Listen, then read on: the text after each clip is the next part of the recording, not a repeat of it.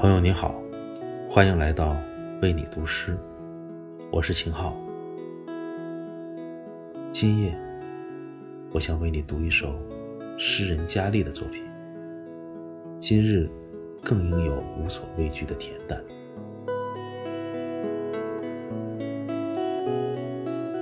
今日，和童年的某日多么相似。隔着窗棂，对望青山。溪流倒映枫叶的火红。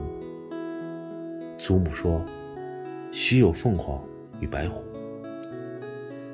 而我许自己更淡忘的念想。漫长的午后止于瞬间，不需要沉下心来，一如此刻的悠远。林中高树，倒映在天青的笔洗。